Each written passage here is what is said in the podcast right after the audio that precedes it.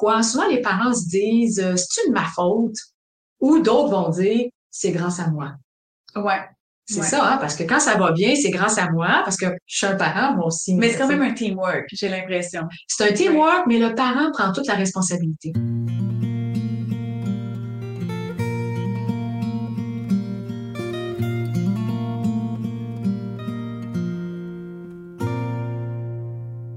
Bonjour les parents! Ma fille est en train de placer euh, ses cheveux, sa tuque sur la tête. Donc, euh, c'est commencé. Donc, bonjour les mamans, bonjour les papas. Ça me fait plaisir de vous recevoir pour un autre petit balado, donc un autre petit 20 à 30 minutes, où aujourd'hui, on va parler de pourquoi, mais pourquoi le mien, il aime pas dormir, puis que celui de ma sœur, de ma belle-sœur, de ma voisine, de mon ami, lui, il dort. Comment ça se fait? Salut Karel. Allô, mom. Alors, je me présente rapidement. Brigitte Langevin, experte en éducation au sommeil depuis plus de 20 ans.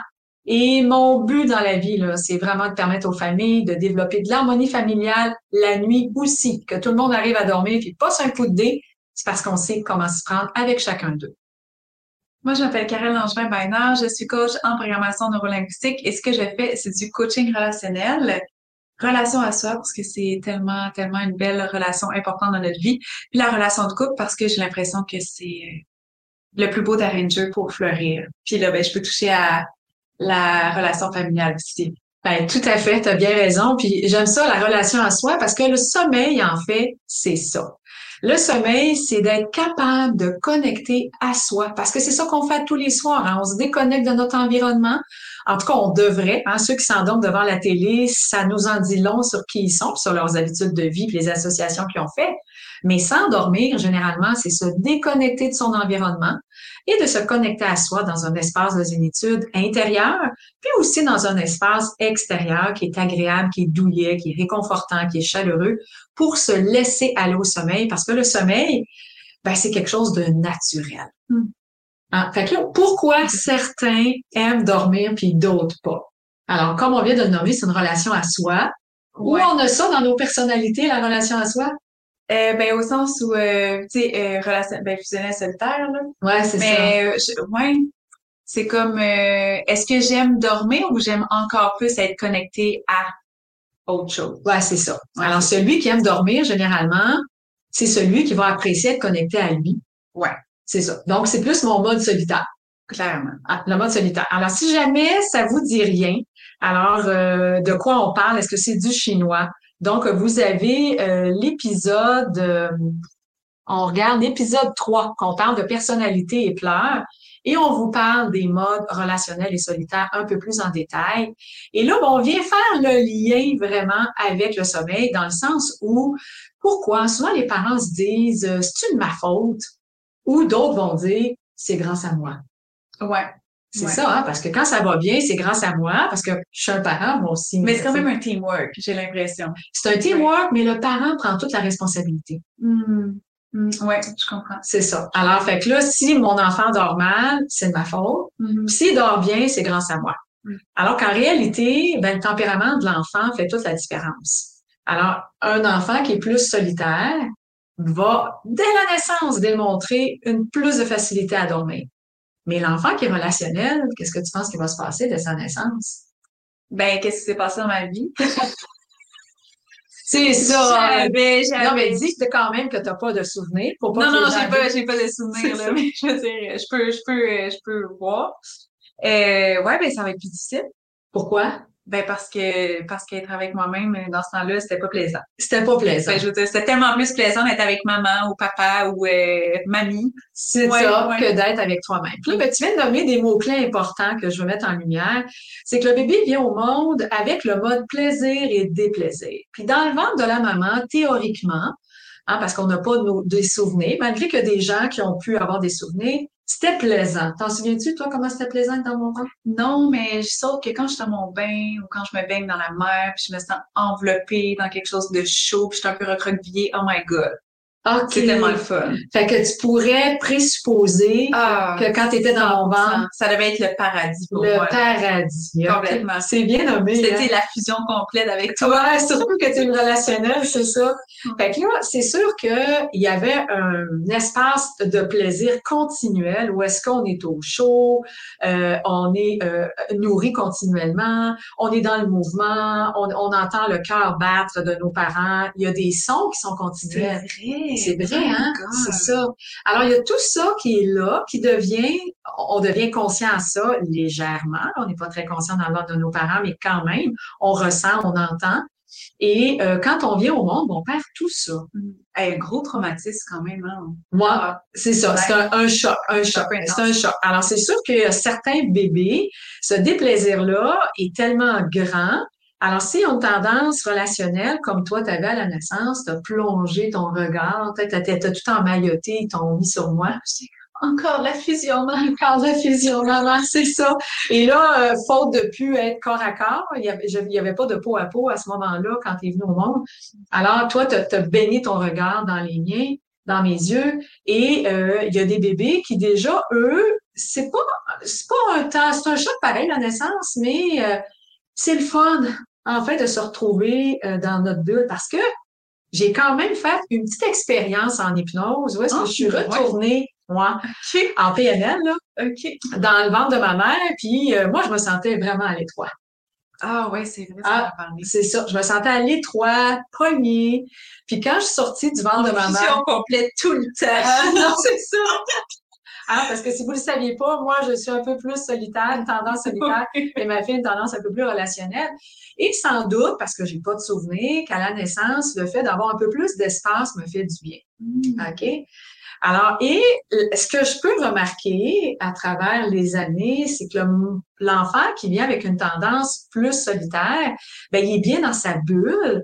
À ce moment-là, comme dormir, c'est être dans sa bulle, ben, c'est plus facile pour cet enfant-là d'arriver à dormir. Clairement, le petit chanceux. Le petit chanceux, hein, parce que toi, c'était pas le cas.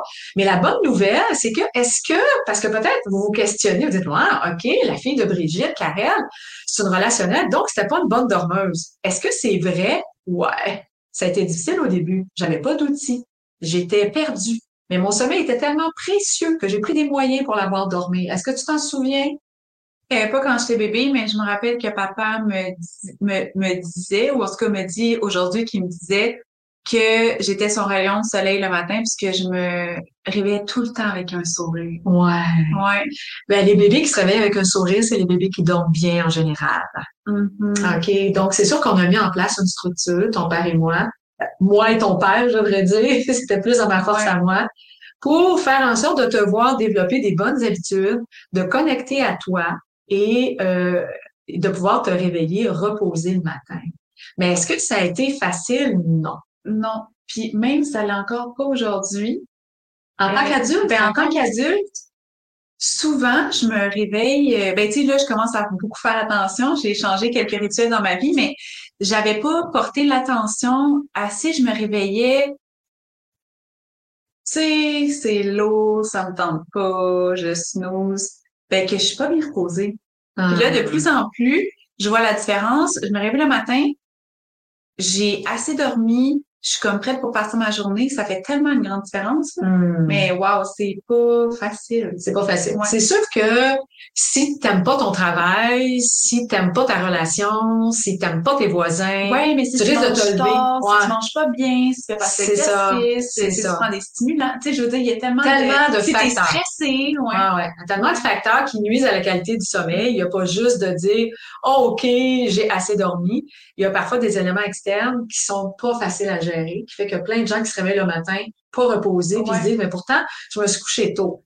Ouais, se coucher tôt pour un adulte, c'est bien, mais il Ouais. faut aussi que, parce que contrairement à l'enfant, on a un petit rat qui tourne nous autres dans la tête. Ouais. Mais je pense qu'on on est beaucoup à pas se coucher tôt. Là, moi, je me couche tôt, là, mais je pense qu'il y a beaucoup de monde qu'on se touche, on se couche pas tôt. Moi, non, c'est sûr que c'est tentant le soir de relaxer, puis on pense que se détendre, c'est de le faire devant la télé, c'est de le faire en prenant un verre, c'est de le faire en, en, en prenant ses courriels. C'est, ben, on relaxe pas. Ouais, oui, on n'est pas, on n'est pas stimulé, mais mon corps se repose pas. Exact. Mais ça donne l'impression qu'on on a la tête moins pleine, puis que là, ouf, ça fait du Ouais, bien, ça. mais c'est pas du Mais sommeil. c'est pas du sommeil. C'est En tout cas, tu sais, juste un petit, euh, un, un petit parallèle. ouais, un petit parallèle parce que c'est important dans la vie de tous les adultes et des parents aussi. C'est ça, d'arriver à bien dormir. On pourra peut-être avoir un volet juste sur le sommeil des adultes. Eh, moi, je pense que ça serait tellement intéressant. Intéressant. Écoutez, Ouais. ceux qui nous écoutent, jamais vous dites, hey, moi, j'ai le goût, envoyez-nous un, courriel. Vous avez nos sites Internet chacune. Pour nous mentionner, vous avez le goût qu'on parle un peu plus du sommeil de- des adultes. On pourrait prendre un petit temps pour ça. Alors, si on revient à notre relationnel, parce que ce que j'ai découvert avec le temps, c'est que les solitaires, ben, comme ils aiment être bien dans leur bulle, vont apprécier dormir plus facilement et ça fait la joie des parents. C'est sûr. C'est ça. Alors que si on a un enfant qui a une tendance relationnelle dès la naissance, est-ce que je l'ai brisé? Non. Non. Ben, Est-ce- non, c'est pas vrai. Là, je viens de regarder. Ah, moi, OK. Coquine. Alors, est-ce que je l'ai brisé? Non. Est-ce que c'est de ma faute? Non. OK? Donc, euh, le bébé, on l'a dit, c'est un choc la naissance. S'il perd tout ce qui était plaisant pour lui, il a besoin de renouer avec un plaisir euh, certain. Et c'est là qu'on va pro- reproduire des conditions intra-utérines. Ouais. Donc, on va l'emmailloter, on va le prendre dans nos bras pour qu'il soit collé contre le cœur d'un parent, le père ou la mère qui entendent le cœur de maman. On va même l'endormir au sein ou au biberon. On va Pour que- créer des mouvements. On va créer des mouvements. Tu sais, des fois, je donne des conférences, puis le, le bébé est dans la coquille, puis il dit rien, là. Puis le parent, il donne un coup la coquille pour qu'elle berce, tu sais. C'est tellement une habitude où des fois, il, l'a dans ses bras, puis là, ben, il fait une espèce de yoga, là, sur place, là, où que ça crée une petite danse, ça crée un mouvement. Alors que le bébé a rien demandé. Mais on veut tellement le garder dans le plaisir pour qu'il soit confortable, pour se laisser aller au sommeil, que finalement, on, des fois, on en fait beaucoup, puis c'est correct, là, les premières semaines, les premiers mois de vie. Mais sur le long terme, euh, Ben, c'est sûr que l'enfant, même solitaire, s'il y a une maman relationnelle, hein, parce qu'il n'y a pas juste les enfants qui sont solitaires ou relationnels, c'est une maman relationnelle qui aime beaucoup euh, être dans la bulle de son enfant.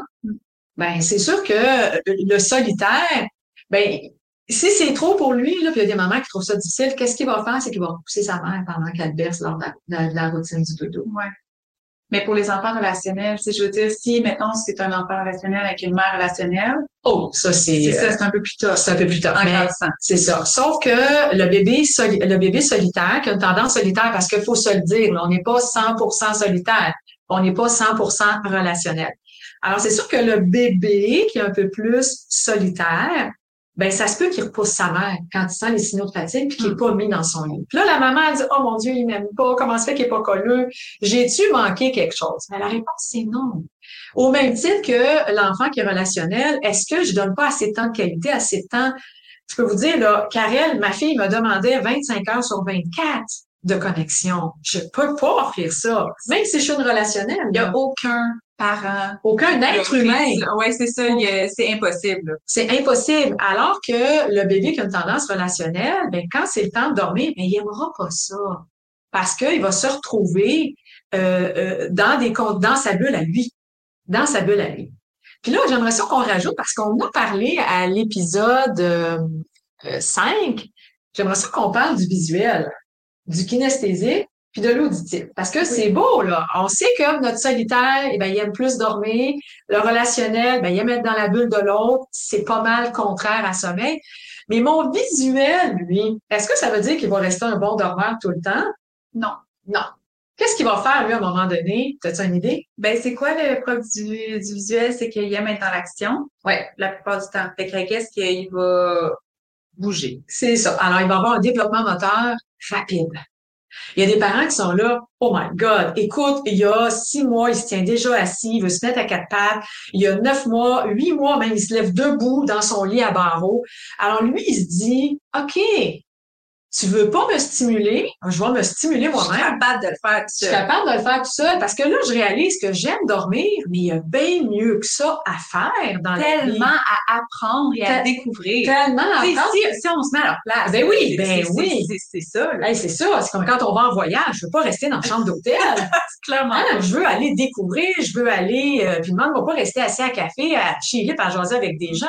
Moi, je veux marcher, je veux aller voir des plages, je veux découvrir. Alors, c'est un peu la même chose. Quand arrive le sommeil, puis que tu découvres que tu peux te mouvoir, que tu peux te tourner, ne serait-ce que du dos au ventre. C'est incroyable. Ben oui, alors il y a des bébés là, qui ont des développements moteurs accélérés. Moi, des fois, je, je le sais déjà. Là. OK. Y es-tu solitaire ou relationnel? En tout cas, une chose est certaine, c'est qu'il y a un tempérament plus visuel parce qu'il est dans l'action rapidement. Alors que mon petit coco kinesthésique, qu'est-ce qu'il va apprécier? Ben, le toucher de ses parents, I Ouais. guess. Ouais, Ouais. c'est ça. Ce que je vois en Europe, puis que je vois pas beaucoup euh, au Québec, c'est qu'il y a des parents qui vont mettre le petit doigt dans Oui, la bouche. J'en ai déjà Ouais, glissé un ouais. hein? Ça ça t'a marqué? Oui, je pense que c'est une différence culturelle avec le pouce, tu sais. C'est ça. Alors, il y a des parents qui vont mettre le petit doigt dans la bouche de l'enfant. C'est cute au début, là, OK? Mais euh, le bébé qui est kinesthésique aime le toucher. Il y a des, il y a des bébés qui vont s'endormir, des mamans relationnelles qui vont donner la main à leur bébé pour qu'il puisse s'endormir. C'est tellement mignon. Sauf que le bébé, il pense que ça fait partie de ses conditions de sommeil.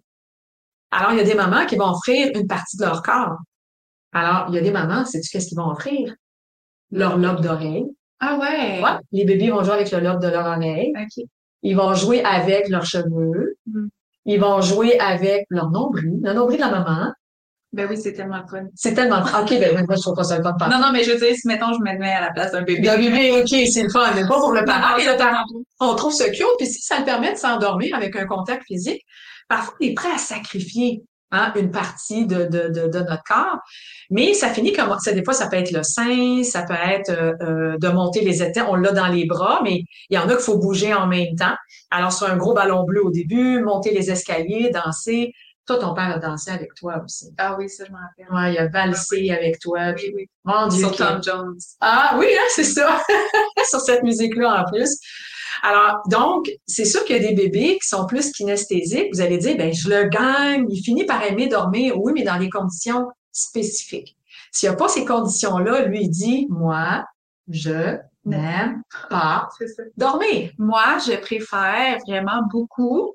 Et je t'ai joué dans mon film. Ouais, connecter avec toi. Avec toi. Et comme je suis calme pendant ce temps-là, puis quand le petit train du sommeil passe, ben, je finis par m'endormir.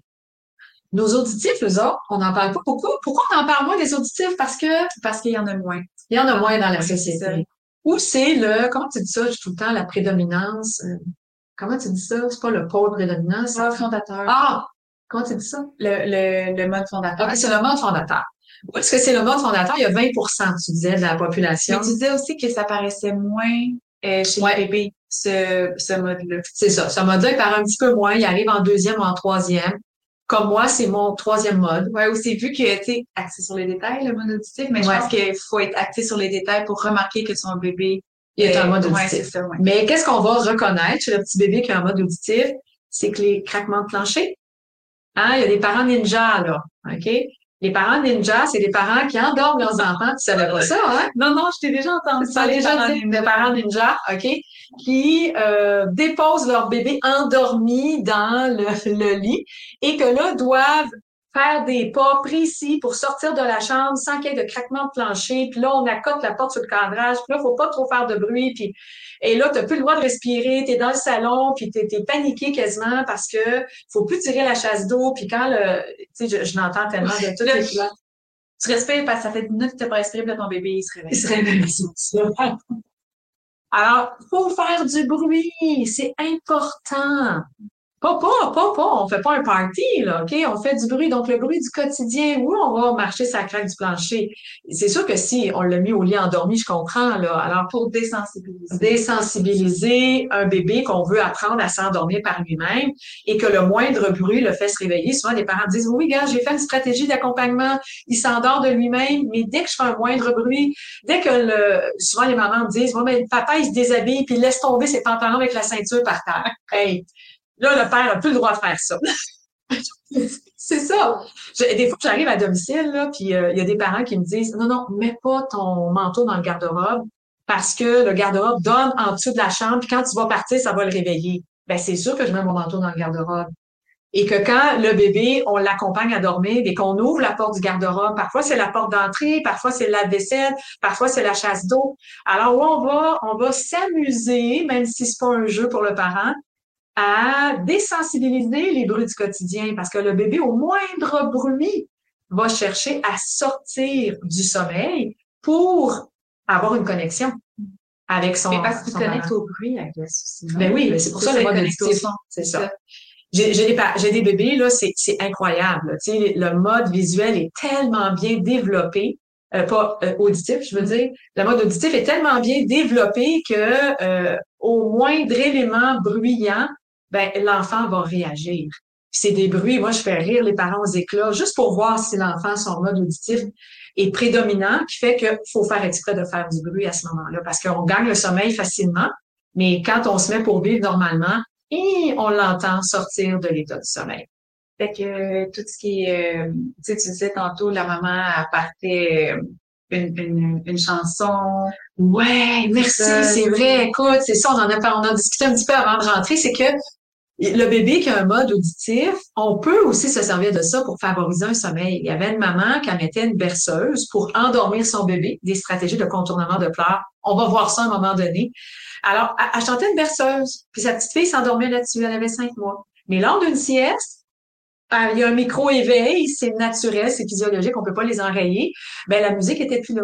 Alors, elle a mis un Bluetooth dans sa chambre. À partir de son cellulaire, elle a enregistré la berceuse. Parce qu'elle connectait au silence aussi. Elle, elle, voyait qu'il n'y avait pas de son. De son. Fait que là, comme la berceuse était plus là. Oh my God. OK? Fait que là, la petite se réveillait, la petite fille de cinq mois, là, qui se réveillait. La mère se dépêchait sur le cellulaire de faire partir la berceuse pour pas la maintenir en tout temps. Elle se rendormait aussitôt aussitôt. C'est vraiment, c'est, marqué, c'est majeur. Certains enfants ont une, euh, sont vraiment avec euh, encore une propension. Mais ben, euh, ben, ils ont un mode fondateur. Un mode fondateur, j'arrive pas à le retenir. Un mode fondateur qui est plus auditif. Alors quand on dit pourquoi il aime pas dormir, c'est dans sa nature, mais il peut l'apprendre. Le défi est un peu plus grand.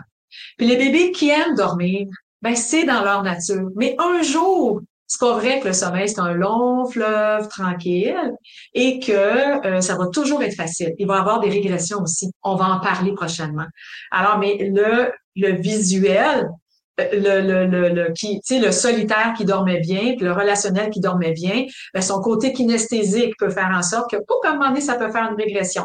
Son côté visuel, ça peut faire une régression. Son côté auditif, ça peut faire une régression. Même si on se dit, pourtant, il aime dormir, qu'est-ce qui s'est passé? Mais moi, j'aime pas ça, dire, il aime pas dormir ou il aime ah, En fait, c'est que il préfère autre chose. C'est ça. C'est pas qu'on n'aime pas ça. Moi, j'aimerais dormir, là, mettons, je me mets dans, J'aurais aimé ça dormir si euh, je dormais côte à côte avec toi, le collé. Là. Mais oui. mon Dieu, j'aurais aimé ça dormir, mais ça, même par rapport au sommeil. Non, au final. Tu sais, parce que quand, quand on dort, c'est ça. On dort. Fait que... C'est ça. Sauf que le constat des parents, non, je dors pas. C'est ça. changer, mais pour oui. la vision des parents. c'est vrai. En fait, l'activité dodo, c'est une activité parmi tant d'autres. Puis l'enfant, ben, il aime l'activité euh, manger sur le parent au lieu de manger dans sa chaise haute. C'est pas qu'il aime pas manger, mais il préfère manger sur son parent que de manger dans sa chaise haute. Alors, c'est la même chose pour le sommeil. C'est pas qu'il aime pas dormir. C'est l'effet de, c'est pas la cause. Ouais, c'est ça. ça. Je trouve ça, ça, en tout cas, moi, je, je, trouve ça important de, de le distinguer. De le distinguer, ouais. effectivement. Ouais. Parce qu'en fait, là, tous les bébés viennent au monde bons dormeurs tous les bébés sans exception, à moins qu'il y ait un problème de santé, de développement, mais tous les bébés sans exception viennent au monde bon dormeur. Mais selon leur personnalité, ça nous donne l'impression ben, qu'ils aiment ou pas dormir, alors qu'en réalité, ils ont fait des associations qui font en sorte, selon leur personnalité, que le sommeil devrait se passer comme ça. Oui, c'est ça, qu'il y a une certaine condition plus que d'autres. Plus que d'autres dans l'activité dodo. C'est ça. Et tant que le parent est prêt, tu sais, une maman, elle avait un bébé de, ben, des jumeaux de 13 mois qu'elle a endormi au sein tous les deux jusqu'à 13 mois. Wow, OK. super puis ils dormaient toute la nuit, puis du jour au lendemain ou presque, ben ça a pu marcher. Alors, tant qu'on est prêt à offrir à nos enfants les conditions qui mettent en sorte que dormir, c'est plaisant, ben on gêne pas, on les donne. Mais la journée où on se dit, aïe aïe, c'est ça. En fait, c'est que euh, c'est de leur faire apprendre une nouvelle façon de faire. C'est ça. Une nouvelle façon d'être. C'est sûr qu'au début, euh, ben c'est c'est pas confortable parce que c'est pas ce que je préfère, mais mm. c'est pour ça qu'il y a une petite période d'adaptation. Mais sauf que c'est comme dans tout dans la vie. Là, mais oui. Euh, les parents sont créatifs pour trouver des moyens de contourner la situation et d'amener nos enfants à développer des bonnes habitudes de sommeil. Et parfois, ben, c'est plus ardu. Puis là, on a besoin de stratégies concrètes parce qu'il faut être en cohérence avec notre enfant, parce qu'il est comme blanc ou noir. Les, toutes les options que tes amis t'ont données ou que certaines personnes t'ont données, ben, des fois, ils s'appliquent pas. Et c'est pas parce qu'ils aiment pas dormir, c'est pas parce que tu es une mauvaise maman, c'est pas parce que t'as pas le tour, c'est parce que tu as un enfant qui a des perceptions et des conditions qui est unique, qui est unique à lui, puis qui voudrait recréer continuellement, mais c'est pas possible. Hein? C'est comme les conditions intra-utérines. Tu peux pas les garder pendant 20 ans. Non.